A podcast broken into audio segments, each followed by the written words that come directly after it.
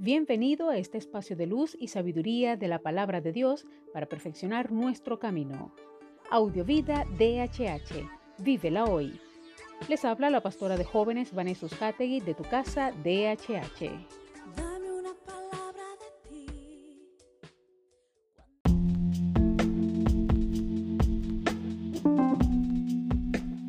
El mensaje de hoy se titula Cuando no experimentamos lo que la Biblia dice.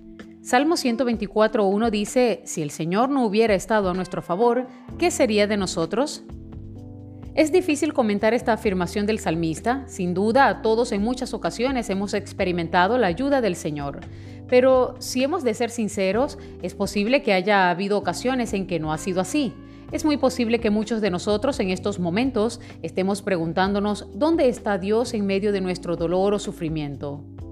El propio Jesús experimentó abandono y lo expresó con total claridad. Ya hemos leído suficiente de los salmos para identificarnos con los clamores de los salmistas expresando su sensación de abandono de parte de Dios. Hay ocasiones en que la ayuda del Señor no viene ni vendrá tal y como nosotros la esperamos o necesitamos. Habrá ocasiones en que nuestra situación no cambiará y sentiremos que nuestras oraciones no han sido escuchadas y nos sentiremos una emoción subjetiva dejados de la mano del Señor. Esos son los momentos en que debemos recordar al siervo sufriente descrito por Isaías y cumplido en Jesús.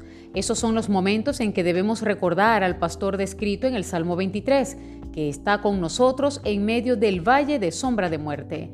Porque hay muchos momentos en que al mirar a los cielos en busca de la ayuda que no viene, no percibimos a Jesús, el varón de dolores experimentados, de quebrantos, que a nuestro lado sufre con nosotros.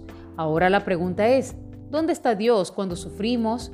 La respuesta es, a nuestro lado, sufriendo con nosotros. Oremos. Padre bueno, gracias. Gracias por tu bondad, tu misericordia y tu amor infinito con el que nos recibes día a día con brazos abiertos. Señor, a veces es difícil comprender que estás allí, aun cuando no vemos nada. Tu presencia está allí. Señor, perdona nuestra incredulidad, nuestra dureza de corazón y aún, Señor, cuando nos enojamos por creer que no escuchas nuestras oraciones. Padre, sea cual sea la situación que cada uno esté pasando, yo pido que tú obres conforme a tu propósito y que respondas, Padre, que cada uno pueda ver que en medio de lo difícil, de lo rudo que puedan estar atravesando, tú estás allí haciendo milagros. Gracias, Padre, porque aun cuando nuestros ojos físicos no ven nada, tú estás haciendo mucho. Gracias, Señor. Amén.